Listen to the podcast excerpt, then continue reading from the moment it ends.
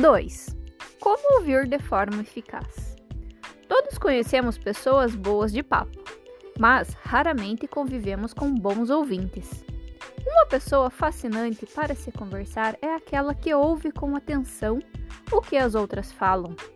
Bons ouvintes causam uma primeira impressão melhor do que aquele que são bons de conversa.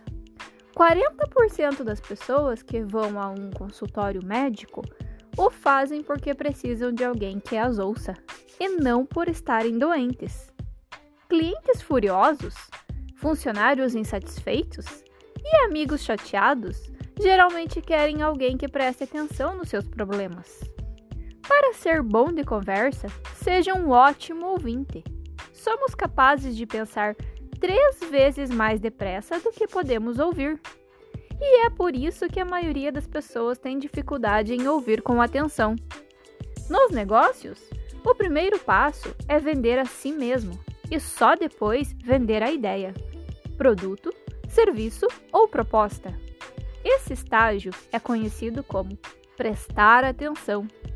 Seu objetivo é vender a si mesmo e depois fazer perguntas relevantes sobre o potencial cliente e as necessidades dele a fim de descobrir seus principais desejos e pontos fracos.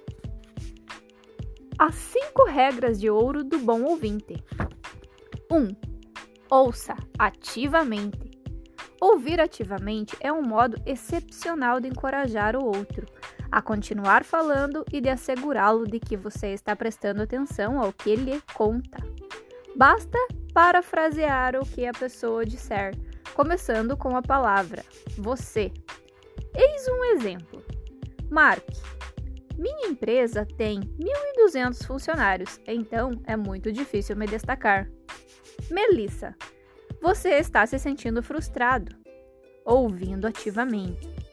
Mark, isso mesmo, faço entrevistas para promoções, mas nunca consigo os cargos. Melissa, você acha que está sendo passado para trás? Ouvindo ativamente. Mark, exatamente. Se não acham que estou à altura, prefiro que digam isso na minha cara. Melissa, você quer que as pessoas sejam sinceras com você. Mark, isso. E tem mais, etc, etc, etc. Se você achar que não entendeu exatamente o que alguém lhe disse, acrescente a expressão não é no final. Melissa, você quer que as pessoas sejam sinceras com você, não é? Ouvir ativamente permite que os outros falem abertamente, pois você não estará dando opiniões sem sentido, sem senso crítico. Também significa que você nunca se pergunta o que irá comentar. 2. Use breves expressões de encorajamento. Quando a outra pessoa estiver falando, encoraje-a a prosseguir usando estas breves expressões de encorajamento. Entendo. Aham. Uhum. É mesmo? Conte-me mais. Breves expressões de encorajamento podem triplicar a extensão das declarações do outro e a quantidade de informações fornecidas. 3. Mantenha contato visual. Mantenha o olhar fixo no outro durante o tempo em que ele o fizer. Iniciar, imitar o olhar da outra pessoa cria empatia.